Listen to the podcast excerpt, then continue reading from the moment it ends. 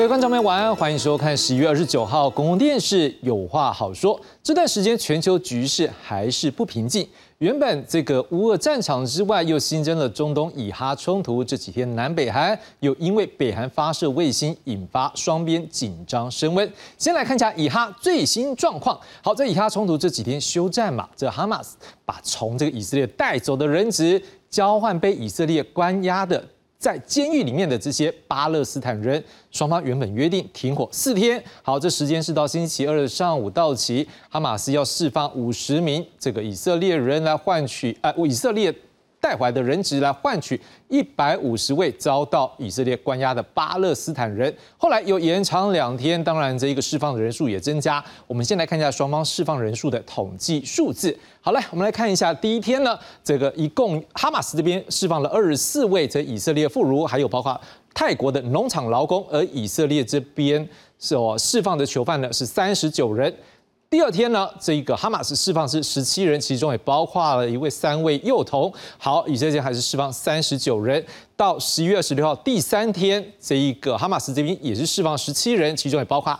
第一名美国人，以色列还是释放三十九人。到第四天，好，这释放的是哈马斯释放十一人，其中包括一对三岁的双胞胎女童。好，以色列这边是释放三十三人。到了第五天呢，哈马斯这边释放是十二人，这年龄大概是十七到八十四岁，包括一对母女。而以色列这边释放的囚犯是三十人。好，基本上呢，从十二月二十四号休战以来，我们统计下来，哈马斯释放人数是八十一人，以色列妇孺、公民、外国公民。为主好，不过基本上呢，现在推测在十月七号，哈马斯越境劫持的有超过两百人。好，那以色列这边关押的人有多少呢？大概目前推测大概是七千两百名的巴勒斯坦人。不过依照这样换服的一个比例，大概目前这样统计下来是一百八十人。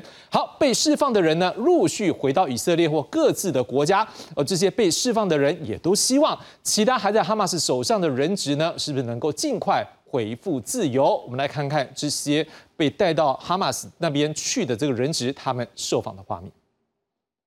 شعور لا يوصف يعني اليوم انا بقدرش احكي عن يعني اجمل شعور بالعالم هو الحريه عشان هيك من اول لحظه الاسير ب... ب...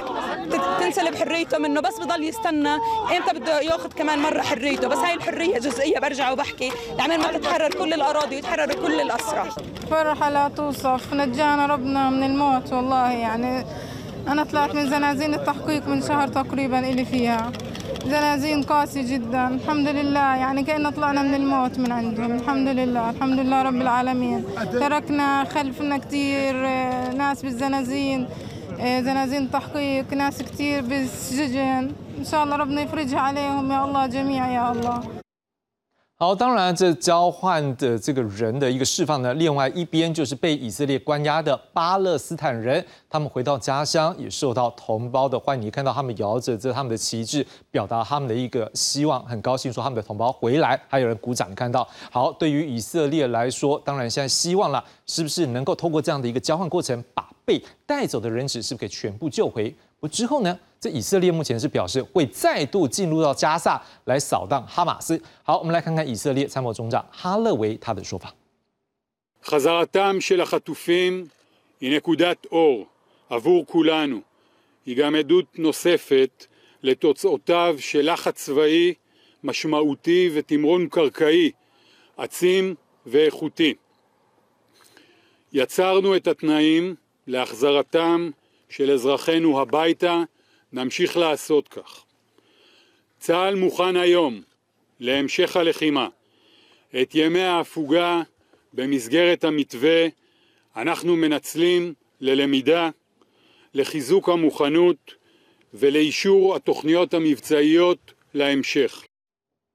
好，这听起来以色列应该是确定会再度进入到加萨来袭击哈马斯，而且这态度 颇为坚决。不过这几天呢，虽然双方停火，还是有一些小规模的冲突发生。像是以色列国防军二十八号就发出声明，表示说，在加萨走廊北部，好有几个不同地点的以色列军队附近啊，说有三枚的爆炸装置被启动，其中一起事件呢，还有武装分子对着以色列士兵来开枪，以军也开枪还击了。这过程当中，以色列说有士兵受到轻伤。至于哈马。斯呢也反击说，哎，你这以色列违反了停战协议。好，不过现在看起来呢，美美国拜登政府呢，好像也把话说清楚喽。他们说啊，希望以色列不要大规模攻击，造成平民流离失所，尤其是之后如果这个哈马啊，就是以色列要重返这个加萨，尤其是针对这个南部的部分来做一个袭击的时候，他们也是希望说，你是不是要精准锁定哈马斯来攻击，不要伤到太多的平民。好，我们来看看美国国防部发言人赖德怎么说。A topic of discussion between Secretary Austin and the Israeli Minister of Defense continues to be the importance of conducting operations in accordance with the law of armed conflict, protecting civilians, and ensuring that aid does get into Gaza. And so that will continue to be a focus going forward. Um, we certainly do not want to see innocent civilians being harmed or impacted uh, to a, a greater extent than they have been already. And within the contours of understanding the importance of protecting civilian lives, innocent civilian lives, while at the same time going after the terrorist group Hamas that inflicted pain and suffering not only on the Israeli people but on the Palestinian people. Uh, you know that will continue to be a, a priority for us. 好，美国政府也表示会利用这段停火时间，他们要加强人道的救援，看起来这个态度还蛮明确的。好，当然了，这物资的补给目前看起来是通过拉法关口送到加萨走廊，而当地民众呢也赶快到这一个这个加萨走廊里面的这些相关的发放站来拿取一些生活物资。而这段停火对他们来说，讲句实在话，这是暂时的啦。这巴勒斯坦民众还是希望是不是能够早日停火？我们来看巴勒斯坦驻联合国大使曼苏尔。在联合国的发言。As the Assembly's resolution had foreseen, only a truce could allow sincere efforts to begin to address the humanitarian catastrophe being inflicted by Israel, the occupying power, in Gaza. Only a truce could lead to the release of people held in captivity and avoid further regional escalation. This truce must turn into a permanent ceasefire. The massacres of Palestinian children, women, and men cannot resume, should not resume. You should not allow it to resume.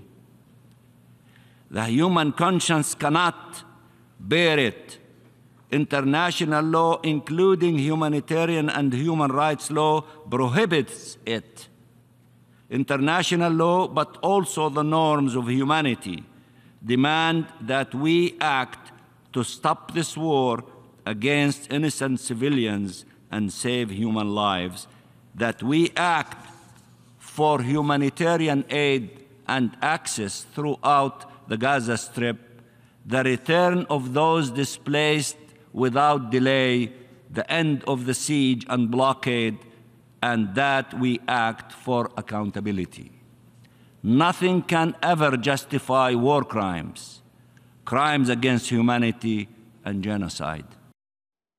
接下来看另外一个战场，俄乌战争。俄罗斯周二表示，在这个他们发出声明的这之前二十四小时之内，他们击退了乌克兰军队在包括库平斯克、克拉斯尼莱曼还有顿内茨克等地的攻击。他们还强调，已经摧毁了乌克兰一个作战训练中心，还有三个雷达站，还拦截了两枚美制海马斯海马斯多管火箭系统的火箭，而且还摧毁了六架乌克兰无人机。而乌克兰这边呢，也有表示嘛，我也有动作啊，我也有相关的作为。在礼拜二，他们也表示说，在这个发出声明之前的二十四小时内，他们部队持续进攻，攻击俄罗斯指挥所，还有五个防空系统，还有一个俄罗斯电子。战的一个站点，虽然双方都宣称有进展，不整体来说，双方还是怎么样僵持的局面。而俄罗斯对于北约希望建立一个类似在这个欧洲生根区的一种军事设施，允许联盟的武装部队自由行动来对抗俄罗斯的说法，他们是表示不满。俄罗斯总统普京在周二透过视讯连线参加由俄罗斯东正教组织举办的一个这叫做世界俄罗斯人民理事会所发言重申，这场战争是外国对俄罗斯的侵略打击，他呼吁国内团结。我们来看看普京他的说法。Любое вмешательство извне, провокации с целью вызвать межнациональные или межрелигиозные конфликты, мы расцениваем как агрессивные действия против нашей страны, как попытку вновь бросить России терроризм и экстремизм как инструмент борьбы с нами. И мы в соответствии с этим соответствующим образом будем реагировать. Хочу вновь подчеркнуть, любые попытки посеять межнациональную и межрелигиозную рознь, расколоть наше общество – это предательство, преступление против всей России. Мы никому не позволим делить Россию, которая у нас одна. Обращаюсь сейчас и э, к предпринимателям, которых знаю в этом зале тоже много. Хочу отдельно поблагодарить вас, дорогие друзья, за слаженную работу. И именно объединяя усилия государства, бизнеса, мы сорвали беспрецедентную экономическую агрессию Запада. Его санкционный, санкционный блицкрик провалился. 至于乌克兰的部分呢，在十月二十七号到二十九号在布鲁塞尔举行的北约外长会议， 北约还有美国都强调会继续力挺乌克兰的态度。好，我们来看看北约秘书长史多滕伯格还有美国国务卿布林肯怎么说。Today we will discuss how to further strengthen our collective defense, enhance our support to Ukraine, and deepen our partnerships. We will also discuss uh, preparations for NATO's um, 75th anniversary summit in Washington next year. Allies remain unwavering in their support for Ukraine, and we are determined to bring Ukraine closer to NATO. But I think it's uh, evidence of the fact that what we are doing with the NATO alliance is more important than it's ever been. And you've seen over the last uh, three years uh, NATO stepping up in very important ways to deal with the challenges that, uh, that we face and that we're facing together. 接着我们回到亚洲，上个礼拜我们是提到北韩发射卫星之后引发东北亚局势升温，南韩表示暂停两韩九一九军事协议，好要对北韩重启军事监控。北韩也回敬了，他宣布说我废除跟你的九一九军事协议，而且他还要恢复两韩界限这个非武装地带的岗哨，而且这些岗哨的官兵开始带手枪，打破了过去共同警备区非武装的共识。北韩宣布已经收到刚刚发射卫星上面哦传下来的征收画面。他说看到哪里？他直接讲说他看到了美国白宫还有五角大厦的画面。哦，这个表达态度很强烈了。来看看北韩的新闻画面怎么说。평양시간11월27일23시36분25초 워싱턴의 백악관, 펜타곤 등의 대상들을 촬영한 자료들을 구체적으로 보고받으시었습니다. 미국 버지니아주 노포크 해군 기지와 뉴포트 뉴스 조선소 지역을 촬영한 자료에서는 네 척의 미 해군 핵 항공모함과 한 척의 영국 항공모함이 포착됐습니다. 正巧，暂停四年举行的中日韩外长会议，二十六号在南韩釜山举行。南韩外交部长朴正、中国外交部长王毅、日本外务大臣上川洋子也达成共识，加快推进三国元首峰会的筹备工作。会议中，三方也提到了关于北韩相关的议题，各界关注日韩是不是透过中国来要求北韩克制相关作为。王毅在会中表示，这个朝鲜半岛局势。持续紧张，不符合任何人的利益。当务之急，他认为是要让局势降温，来为这个后续的对话创造必要的条件，而且采取有意义的行动。当然啦，这件事情多少也牵扯到美中大国博弈的一部分嘛。各界关注啦，日韩背后的美国是如何来应对？而美国呢，只是在联合国安理会针对北韩发射卫星举行的一场会议中，跟北韩针锋相对。来来看这一段画面吧。for allowing me to take the floor once again, and I will try to be uh, as brief as possible. The DPRK claims it's uh, acting in self defense, but the self defense uh, really does not stand here, as the U.S. and ROK military exercises, as you know, are routine and they're defensive in nature. And we intentionally reduce risk and pursue transparency by announcing the exercises in advance, including the dates and the activities, unlike the DPRK. And unlike the DPRK's launches using ballistic missile technology, these actions are not prohibited by UN Security Council resolutions. So we reject strongly the disingenuous DPRK claim that its missile launches are merely defensive in nature in response to our bilateral and trilateral military exercises. Uh, once again, I'd like to express sincerely our offer of dialogue without preconditions. Thank you, Mr. President. One belligerent party, the United States, is threatening us with a nuclear weapon.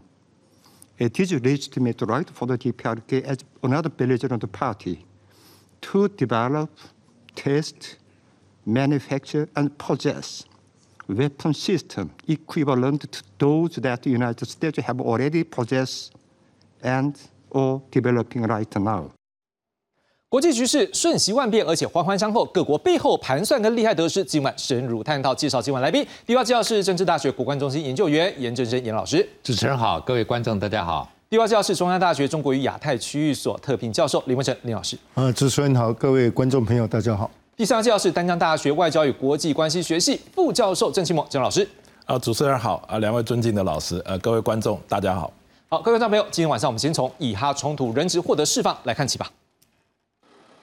被俘虏五十二天后，三名拥有法国和以色列双重国籍的孩童终于获释。家属表示，孩子除了营养不良，身体大致良好，但透露他们在这段期间被哈马斯强迫看攻击以色列的画面。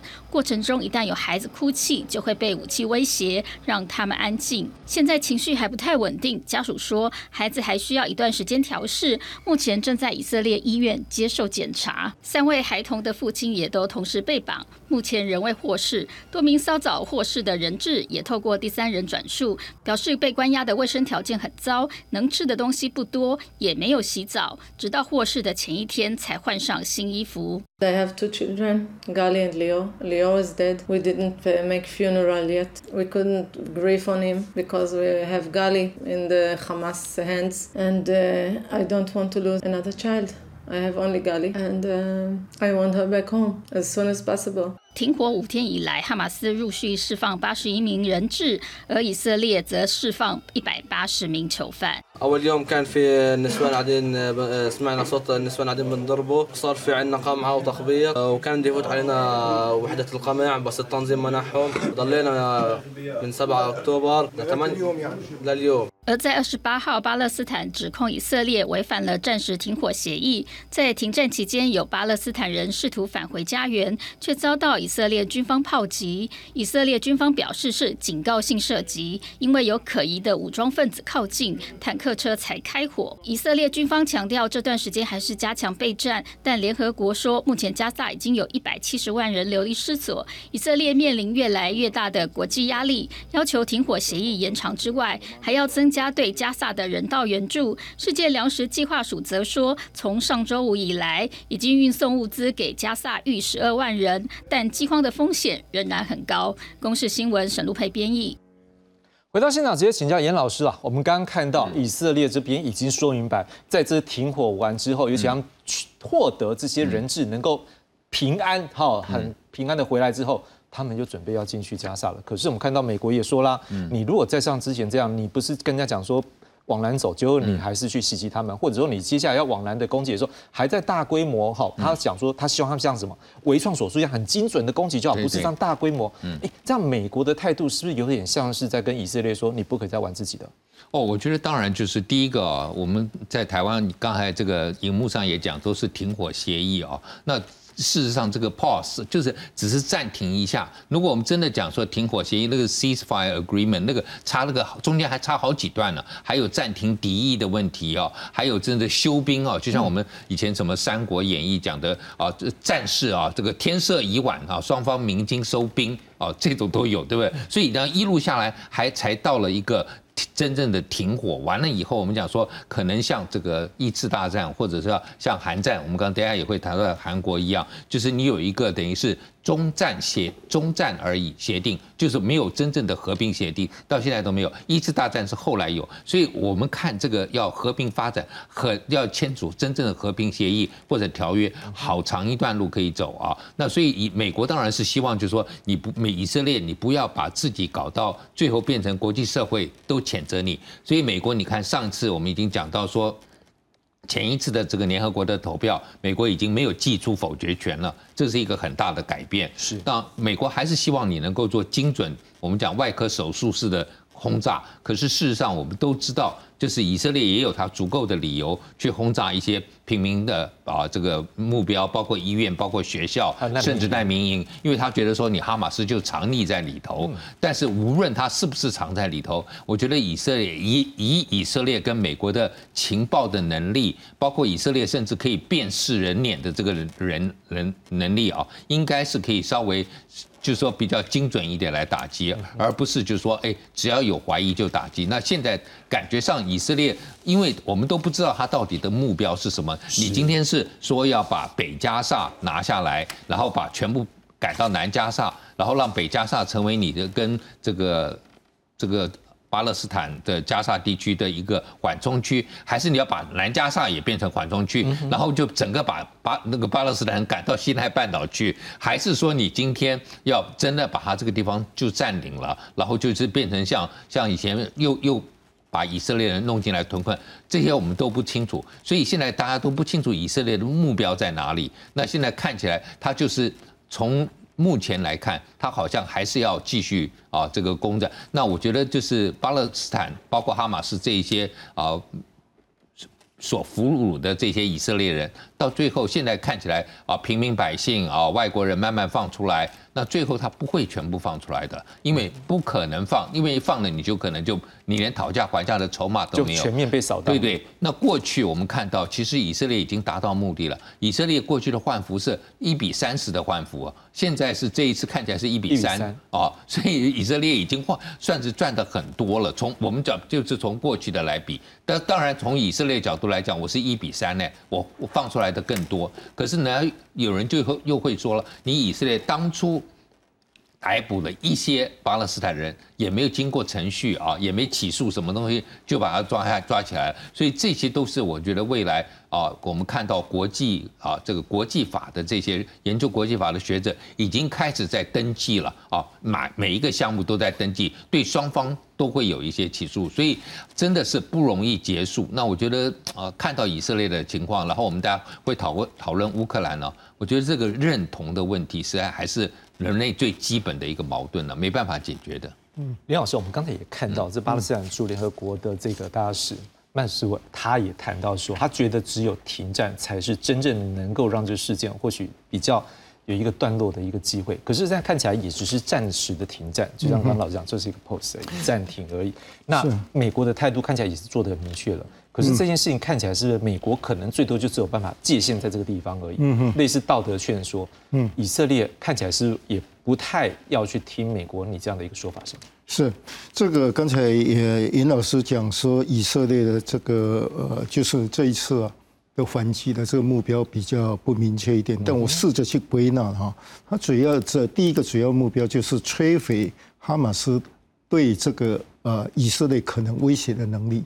第二个是。就是救这些人质了哈，所以当有这个呃双方同意换人质的话，当然这是以色列非常重要的目标之一哈，所以他当然就终止这个中断这个军事的行动，呃，准备换俘嘛哈。那那如果这个哈马斯的这个呃。抵抗的力量、反抗的力量，或是威胁以色列力量没有彻底对对摧毁的话，他没有达到最重要的目的哦。当然，你这个人只是这个呃，就是人道的目的哦。但是这个讲难听点，两百多人没有救回来，对以色列来讲当然很遗憾。但是比起摧毁哈马斯的抵抗力量，那是小事情哈。那那当然了，这个呃，现在这个呃，你可以讲整个中东对美国的战略价值啊。逐渐在降低当中啊，而且这个美国长期支持以色列，他在地缘政治上付出非常昂贵的代价。你看到这个几乎这个呃，因为支持以色列，使美国几乎跟整个阿拉伯世界啊站在对立面。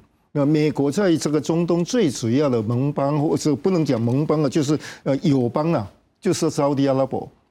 现在沙特阿拉伯跟中国的关系，这个在过去这里几年呢，提升的非常高。啊，提升的非常高的哈。那当然，你如果以呃，沙特阿拉伯长期站在美国这一方面的话，在阿拉伯世界啊，它会成为谴责的对象啊。因为这个呃，巴勒斯坦的这个同胞受到欺负嘛，你怎么老是跟美国站在一起的哈？而且这一次的这个呃，就是说这一次其实就是舆论战了。你你讲的就是以色列开始被攻击嘛，所以他是站在正义的地方。但以色列一向的做法就是你攻击我，我反击就比你更严厉一百倍啊。所以呃，再加上加沙这个地方的地理人口的结构啊。你很难避免去伤害到人民，因为它这整也是整个加沙地区就是一个大的难难民营哈，而且它是人口密度最高的地方，你给它加起来可以说是只有四百平方公里啊，可是它有两百多万人住在那个地方。那以色列过去的做法，控制它的水电。啊，光之单的这个粮食，这个从人道的角度来讲，就是讲不过去了哈。那现在美国因为在这个战争里面呢，这个以色列反击这么严厉，然后透过这个国际媒体的报道，然后这个巴勒斯坦的这些小孩子失掉了这个亲人啊，然后在在电视画面上哭哭啼啼啊，那就变成了这个以色列是加害者啊。所以全世界过去啊，呃，这个过去从来没有那么大规模的示威来反。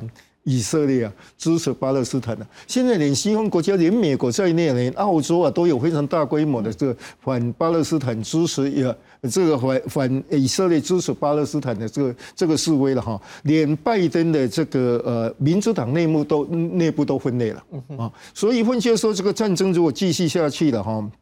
对拜登的这个总统选举是绝对不利，所以拜登当然希望这个战争赶快和平的解决，而且这边的战略价值已经是慢慢的降低了。美国现在重要的这个最重要的挑战者是中国嘛，这个亚太地区才是他的战略这个利益所在嘛。那现在美国这个如果这个战争继续下去，然后美国被卷进去的时候，你的战线延长的太长了。你现在虽然这个乌克兰战争我们等下要谈的，你不会派兵介入了，但是你不断。的提供这个经济研制、武器的研制，你到底有多少武器可以去提供嘛？你到底有多少经费去提供嘛？那这个也如如果是有中东的情势再加上不利的话，你又去支持的话，那你的这个呃力量就进一步的分分散嘛？那这个这个北韩在这个时候为什么这样？因为他就看准你不会去打他，所以他就有恃无恐啊。那中呃。讲清楚一点，对美国的战略真正的战略利利益的所在，应该是在这个亚太地区嘛。是，所以美国当然希望这个战争要赶快结束，而且如果你造造成更多的这个平民老百姓的这个这个伤亡的话，对以色列的国际形象绝对不利，然后对美国的国际形象也绝对不利。不过这样是，如果照这样看起来，的确美国很期待，就是说能够往一个比较和平方向走。是。可是也很明确的，现在看起来以色列真的就是有自己要设定的目标。哦，就像刚刚老师也都提到，这一个把这个人质救回来的时候，这个哈马斯一定不会全部放，那永远就是卡一个地方。所以这几天当然是换服哦放人，这当然彼此是开心的正面的，不是开心啦，就是比较正面的态度去看。但是。等到真的又开始打起来的时候，那又是另外一个悲惨的时间来临。你怎么看？说真的，就一定要打到，就是说哈马斯完全没有吗？还是有那些变数？另外，如果说照以色列说法是说，他就是把哈马斯给铲平了，他会有一个文人政府起来。可是我们也好奇的是，这样的一个会达到一个新的平衡吗？毕竟这时候冤冤相报时，就算这样的政府，是不是也还是会对以色列抱持一个怨恨的心？好，呃。关于这个问题啊，那有人说中东的冲突是上帝都没有办法解决的问题啊。那呃，刚刚其实两位老师把背景哈，那甚至原因呐哈，那严老师提到认同哈，那其实还有意识形态，就是宗教啊。那甚至呃，林文成教授把那个整个国际体系啊，都都呃介绍了哈。那我想，呃，美国现在确实是在做一个不可能的任务了。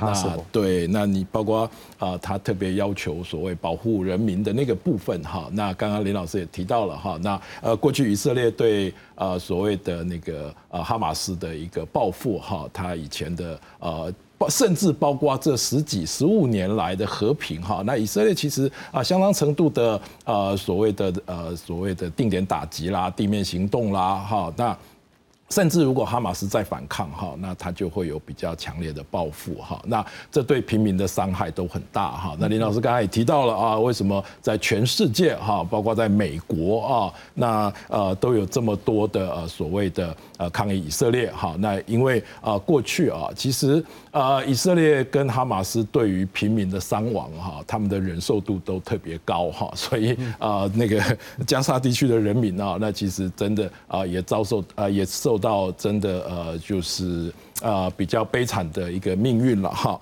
那不过。我我个人认为啊，美国这次其实扮演的角色呃非常的好哈。那虽然确实他的注意力是被分散了哈，不过啊也因为美军及时的处置啊，那呃有关啊包括伊朗、包括真主党啊，那呃包括哈马斯口中的那个神秘的支持者那个国家哈，大概都没有提供什么呃比较具体的援援助啊，也就是呃能够让换服哈能够啊这么快的一个达到。啊，就是说，呃，已经到第五轮了哈。那呃，刚刚提到啊，那呃，其实以色列手中哦，为什么有那么多巴勒斯坦的俘呃巴那个俘虏哈？那那其实是之前的所谓的行动哦，哈马斯行动里面哈。那这也。反映出一个很大的问题，就是呃，在呃以色列做所谓的地面行动的时候，哈，那他其实很难分清楚哦，谁是平民，谁是哈马斯，哈，因为平民可能衣服 武器一拿他就变哈马斯，哈，那那基本上这是呃当地最难维持的问题了，哈，那呃刚刚主持人特别点到哈，那怎么办？那呃确实有一些方案，哈，那刚刚。呃，主持人有提到啊，那呃，以色列是不是能够呃，包括像呃，他们之前提到的哈，希望支持所谓现在在西岸的法塔赫政府哈，那呃，这当然以色列的期待了哈，可是。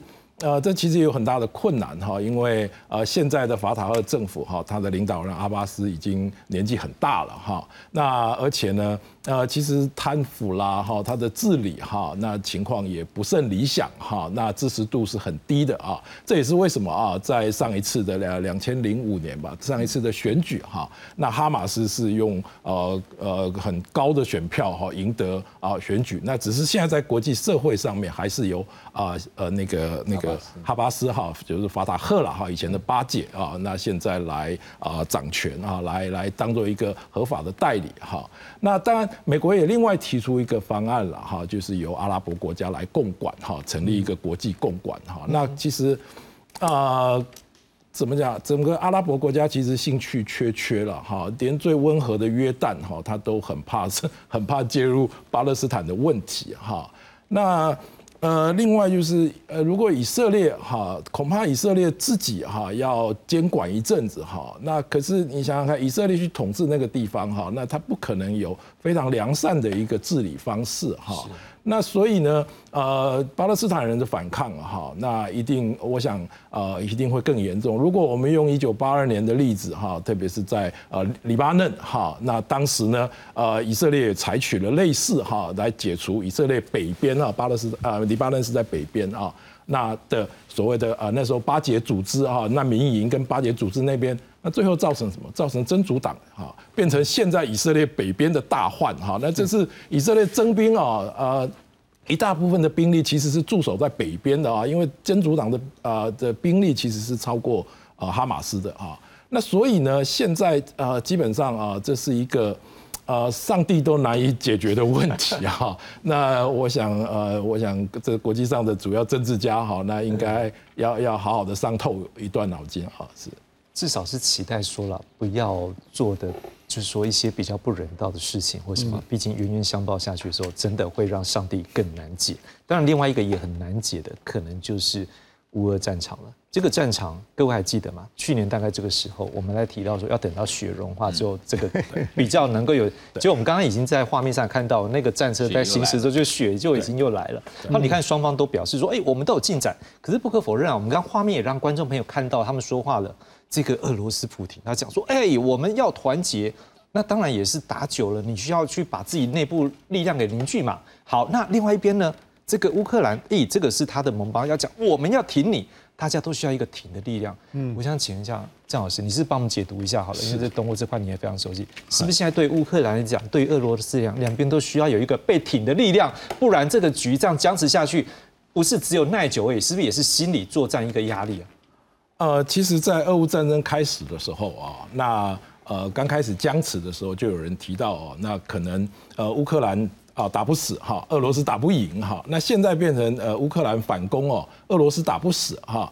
那其实这呃乌克兰从六月大反攻到现在哈，那其实当然互有争夺了哈。那呃目前哈，那其实我个人的观察哈，那随着呃所谓以哈啊以哈的冲突发生哈，那呃普京其实有提升哈，在呃除了在前面几个月是在巴赫穆特哈，那现在是阿夫迪夫卡哈，在这个部分哈，那在他是在呃所谓的顿巴斯地区，也就是说在呃呃呃顿内斯克哈的一个呃北边哈。的一个一个呃重要的交通据点哈，那呃当时呢，那乌克兰啊在反攻那个所谓的那个哈尔科夫的时候哈，他就特别占据这个据点哈，因为它有居高哦，它有交通要线哦，它可以呃将来啊准备就是反攻所谓的呃顿内茨克的一个点哈，那呃这一阵子其实都在这个地方啊做激战哈，那那乌克兰虽然占据了，但是啊普呃普京呢这一阵子命令呃俄军加强攻势哈，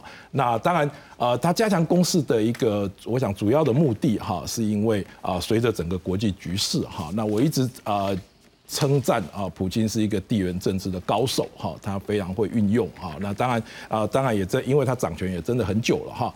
那所以这这一次我们看到哈，在所谓的阿夫迪夫卡这个部分哈，那两边在激战，可是呃，乌克兰当然也不是呃所谓的呃省钱。乌克兰在这段时间哈，我常说呃呃，俄罗斯哈训练乌克兰哈 那个的战斗能力哈，所以乌克兰呢其实已经是一个呃相当成熟的啊一个所谓的呃一个。呃呃，所谓在呃战斗上面啊非常有实力的一个国家，而且他取得西方的武器，另外一个系统武器。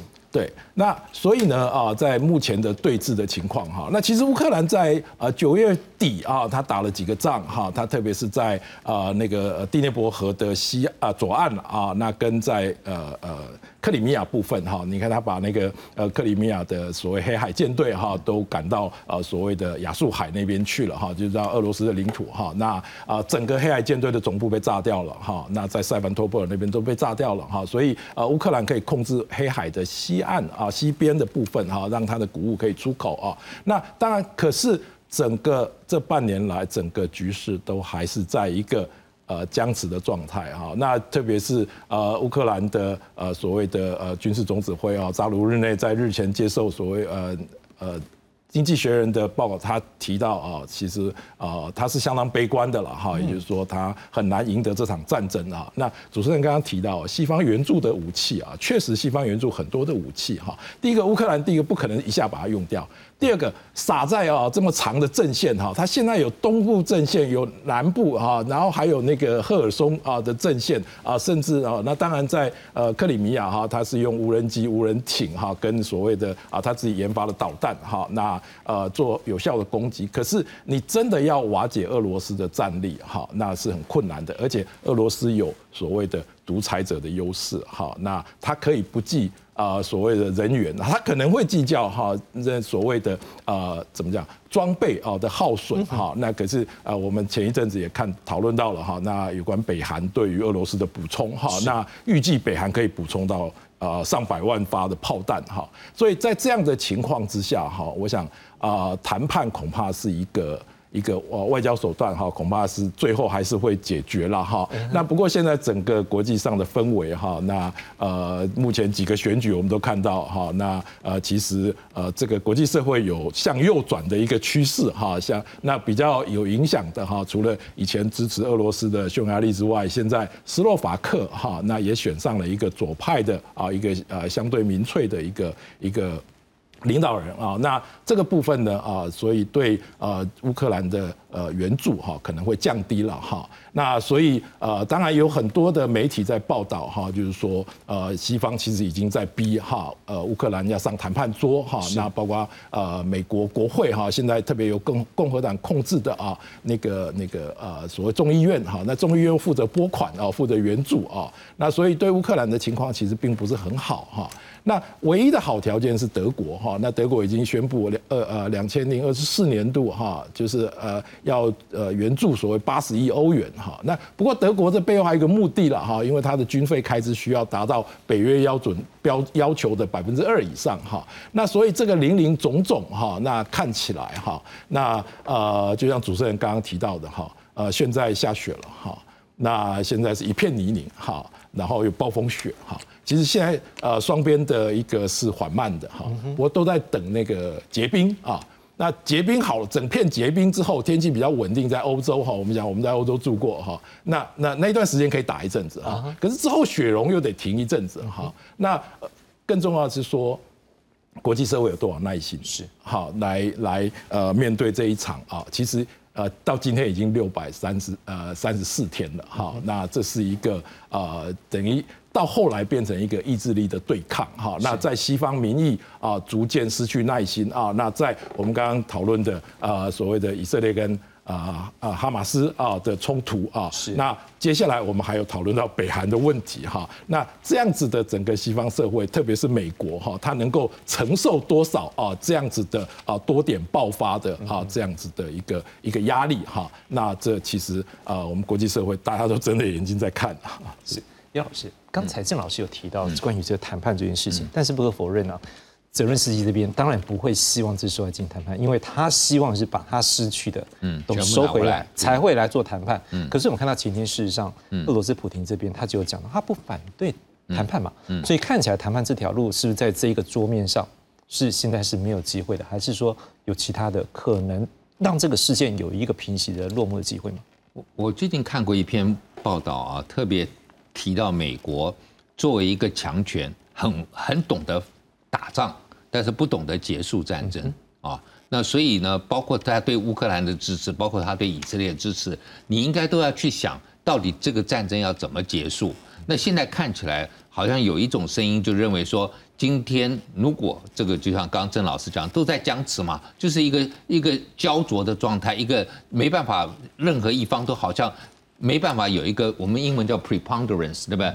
绝对占到一点优势没有嘛？没有的话，那就是要谈了。谈的时候就是那乌克兰又不肯牺牲领土，但是有很多人就说，如果你今天乌克兰愿意啊承认这个这个克里米亚没有了，甚至乌东你也不要了，但是你可以进北约，你要不要？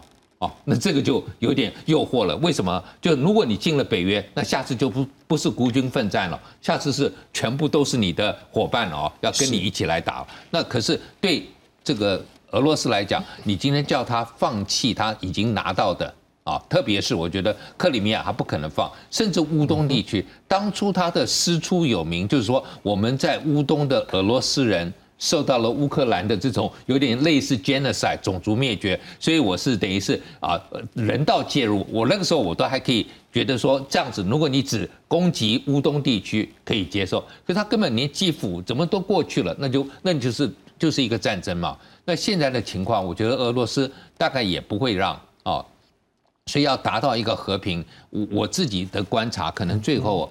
还是要靠联合国，就是这样。我们刚刚提到以色列跟这个巴勒斯坦，如果说今天在这个这个加沙走廊最后用联合国托管的一个情况，那同样乌东地区啊，我觉得给泽伦斯基的下台阶就是你让他乌东地区成为一个托管，然后到最后来五年十年来个这个投票决定，当然那个投票决定可能还是到俄罗斯那里，或者就是说让他独立好了。哦，那成为你跟俄罗斯之间的一个缓冲，但是无论如何，泽伦斯基，我觉得他至少他现在的态度那么强，可是你也看，他也可以看到啊。美国，特别是美国啊，我们讲刚刚共和党的国会可能不会再支持。那而且如果万一又是川普明年赢的选举，那就很麻烦，因为川普实在是跟觉得他跟这个普丁是马吉马吉的，他觉得他们好得很。那我觉得你这个机会更难，所以你要判断哦。那当然。泽伦斯基现在最大的优势就是说，本来明年要他自己要选举，那他们现在国内都同意啊，暂时啊，那就暂时不就是延缓、延延后再选，所以他可以专心来做这件事情。那他也大概是目前唯一能够来代表乌克兰来表达啊乌克兰真正的立场。那可是我觉得说，今天乌克兰如果再继续啊这样子耗下去，又大家都知道，看起来就真的没办法。没办法把俄罗斯完全赶出去，那这个就很难了。那大家就说，那你总要有一个停损点嘛？是，你的停损点在哪里？那大家如果同意了有停损点，可以加入北约，那我相信就就比较简容易一点。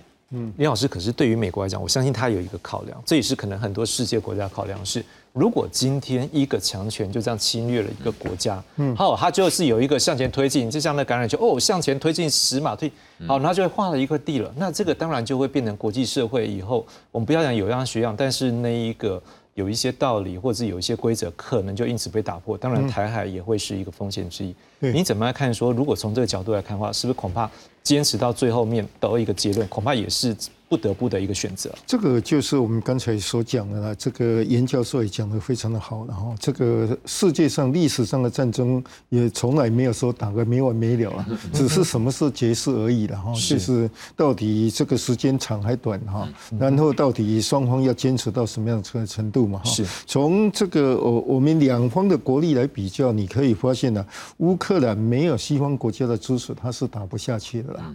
它会打到最后，这个如果呃美国没有继续给他支持的话，这个欧盟的呃就是呃北约的一些国家没有继续给他支持，它会打到最后是弹尽援绝了。当然，俄罗斯的这个情况也不会好到哪里去了，因为俄罗斯现在连呃这个北韩的这个呃这个。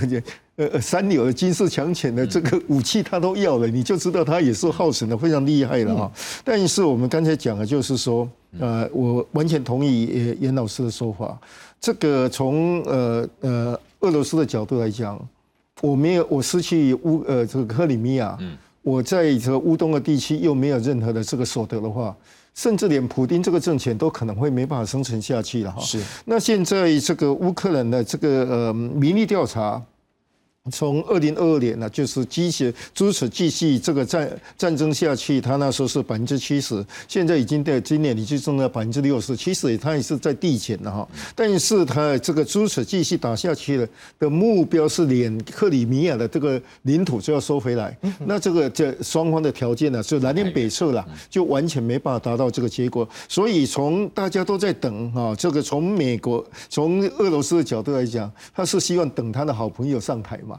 这个的，因为川普讲的就是说，他如果上台，他一天二十四小时就可以结束战争嘛。那如果说一直要打到现那个地方，那等到如果这个美国的选举，美国的选举是明年的十一月的第二个 第二个礼拜二嘛，那就还要几乎一年的时间啊。所以换句话说，呃，这一年的时间是啊不不会结束战争了哈，因为这个呃美国的这个呃跟北约的国家。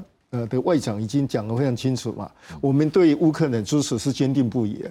那这样子讲出来的话，呃，当然也也严严教授讲得非常清楚了。如果美国这个的呃总统呃北约这样信誓旦旦说我们对他的这个支持是坚定不移啊，你到最后这个对这个乌克兰的施加压力，然后结束这个战争啊，那以后谁相信美国？以后谁相信北约？那甚至连台湾都没办法相信美国了。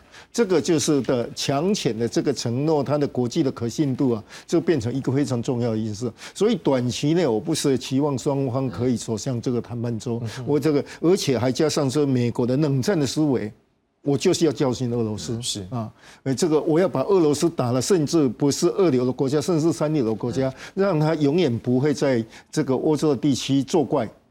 这个也是呃，这个拜登的一个目标。如果这个还是个目标的话，那美国短期内也不会这个迫使乌克兰走上这个谈判桌了。好，接下来我们来看一下是南北韩的议题。来，我们也做个整理。我们刚刚不是一直提到一个叫做什么“九一九军事协议”嘛？带大家来看这内容是什么。嗯。来，我们先看下一张，好了，不好意思。来，我们先看下一张。来，南北韩九一九军事协议书。好，这是二零一八年九月十九号签署，也就是一个平壤共同宣言的附件。好，这军事分界线的附件啊，是暂停军事演习设禁飞区，而且双方要停止受地区的各种军事敌对行为，而且把板门店共同警备区这区要非军事化，要撤除前敌观测哨。好，而且双方要推进什么？朝鲜半岛无核化，而北韩这边呢会把东昌里发动机试验场还有火箭发射架给废除掉。好，那二零一九年的时候，北韩是重建了这个新人拆除的东昌里火箭发射架。好，到了二零二三年，今年南韩的新任总统尹锡悦宣布要考虑终止九一九协议还有平壤共同宣言之后呢，在这个月北韩发射侦察卫星之后，南北韩是先后宣布废止。好，那当然这时候他们的反应呢，我们来看一下，南韩我们刚刚讲了嘛，就马上宣布废止，而且恢复在军事线的侦察行动。北韩后面也说我也是一样，而且他还恢复所有的军事措施，像我们刚刚不是讲的非军事区嘛，是没有重型武器，他运回来。好，哨所呢盖起来，然后原本这个就是大家不是原本都讲好，这是非军事区，所以不带枪，哎，带枪站岗。另外呢，在北方县界线这个地方呢，它海岸炮阵地哦增加到十处以上。我们大现在时间每位老师大概是两分半左右了。哈，林老师你怎么样看？说？南北韩这次的冲突，这个是不是还是只是说大概就是互相校正，还是说有可能一些危机出现？这个我觉得这个就是真正的继续升高这个呃冲突到真正战争，这是不可能的啦。啊，这个情势就是说什么呢？这个呃有钱的怕没有钱的啦。那没有钱没有钱的，他什么都没有钱，他就豁出去嘛。是。那他已经看准了不会战争嘛？啊，这个呃南韩不想战争，美国不想战争，因为北韩拥有核武。嘛，这个代价会非常的这个可怕嘛。是。那既然没有战争的话，那我采取任何的威吓啦，或是呃，其实这个九一九这个这个协议啊，只是一张纸嘛。嗯。北韩跟南韩这个之间的任何协议啊，你都不能够严肃的看待了，因为一张纸而已，该该毁的就毁了嘛。这个停战协定也是一张纸而已嘛。所以这个北北韩现在啊，这个非常苦恼的是，他国际的曝光率在下降嘛。哈。然后遇到一个这个拜登总统是不想跟他高峰会的嘛。那现在的这个呃南南韩的这个总统尹锡悦的话，又采取的是环北韩亲这美日的这个政策嘛，呃，甚至跟美国跟这个日本联合军事演习，所以他当然非常的不爽。那你这样子的话，我是就利用这个机会，我就是撕毁的这个呃这个九一九的这个协议啊，然后这个好像制造这个紧张的情势啊，那就制造制造紧张的情势，我就可以增加筹码嘛，这个是增加国际的影响力啊，这是北韩的这个。策略了，郑老师，我们刚才也看到，哎，这中日韩停办四年的外长会议，哎，这时候刚好出来，那可是也蛮巧的，这个前面的时间点刚好就发射这卫星，这样的一个僵持，某个程度来讲，看起来中国原本应该比较担心是美中的一个博弈对抗的时候，日韩是。跟美国站在一起，导致这一次因为这样子的关系的时候，三方关系也因为这件事情愿意去加强，例如说三方领导人的峰会的筹备进度。是。这个中间在美中关系的一个变化中，是不是也有一些耐人寻味的地方？呃，在呃主持人提到在美中关系里面啊，那韩国是一个变数了哈。不过我完全同意呃林教授刚刚讲的哈，那呃北韩。呃，恐怕要在这个时候啊，恐怕要呃凸显一下自己的存在哈，他也必须刷一下存在感哈。那当然了啊，我想金正恩他也有他内部的需要了哈。那确实从啊今年以来哈，那我们看到啊刚刚提到的啊所谓的日韩的和解啊，那之后呢啊，当然一个高潮就是八月十八号在大卫营啊的美日韩啊三国的一个协议啊。那呃后来呃另外在之前哈，那尹锡悦访问。啊，美国的时候哦，美国又同意提供所谓的核保护啊，那 Ohio 级的呃核潜艇啊也开到了釜山港哈，那。这些动作哈，那我想对北韩都是很大的威胁了哈。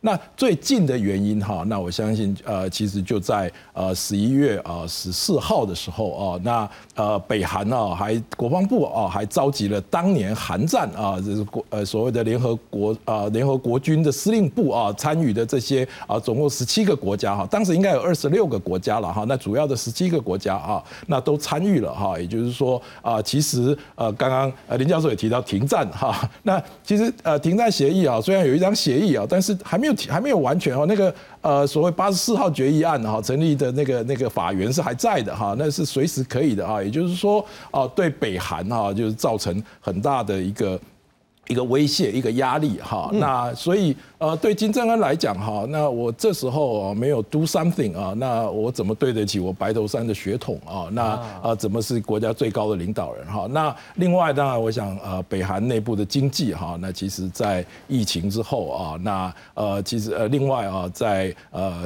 我想跟特别是他有一些黑市跟中国的哈，那中国现在经济情况也不是很好哈，那所以啊对他虽然经济规模很小啊，但是压力很大哈。那所以呃刚刚。刚我们在片头的时候，我们看到哈那个。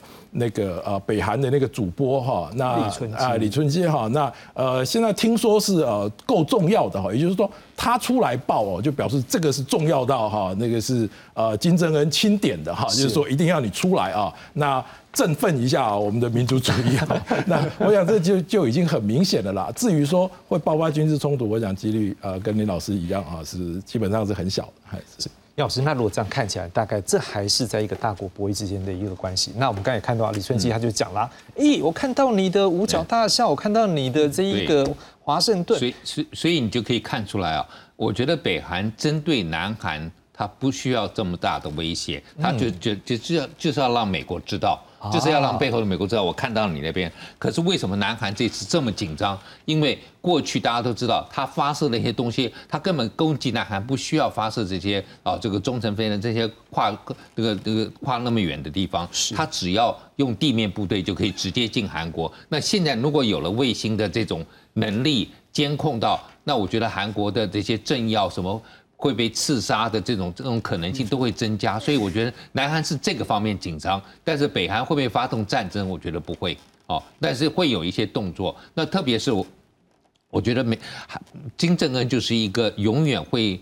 不会让自己啊，就是消失的，一定会久不久啊，不是发动这个 发射火箭，就是发射这个啊，这个搞引这个核试爆，或者就是像现在哎搞了一个卫星上去，那觉得说哎，大家好像感觉上它是有威胁，可是金正恩真的他所有的动作，我认为就是希望。保护他自己能够不会这个政权能够存在啊，不要让大家轻易能够对他发动攻击，因为我我我是一个刺猬啊，我随时有反击能力，所以我可以保住我的政权。因为金正恩从来没有特别想要去统一南韩哦，过去南北韩之间只有南韩以前有一些声音要去统一北韩，那个是过去七零年代八零年代，可是现在南韩也没有这个声音了，所以其实没有这么大的威胁，威胁是美国。嗯，那如果这个角度来看的时候，我们也在关注中国在这件事情后面会不会也是有一些思考的模式？哦，我觉得中国永远要。假装自己对北韩有很大的影响力，不一定有，但是他一定，但大家都觉得他有，他就只好假装说，我真的是有。因为我也问过一些大陆学者，他说有的时候我们真的也搞不清楚他在讲什么，哦，就是真的是呃，金正恩不是那么容易控制的，所以我觉得大陆也不见得能够啊在后面指指点点叫他做什么，他有他自己的想法，他是一个自走炮。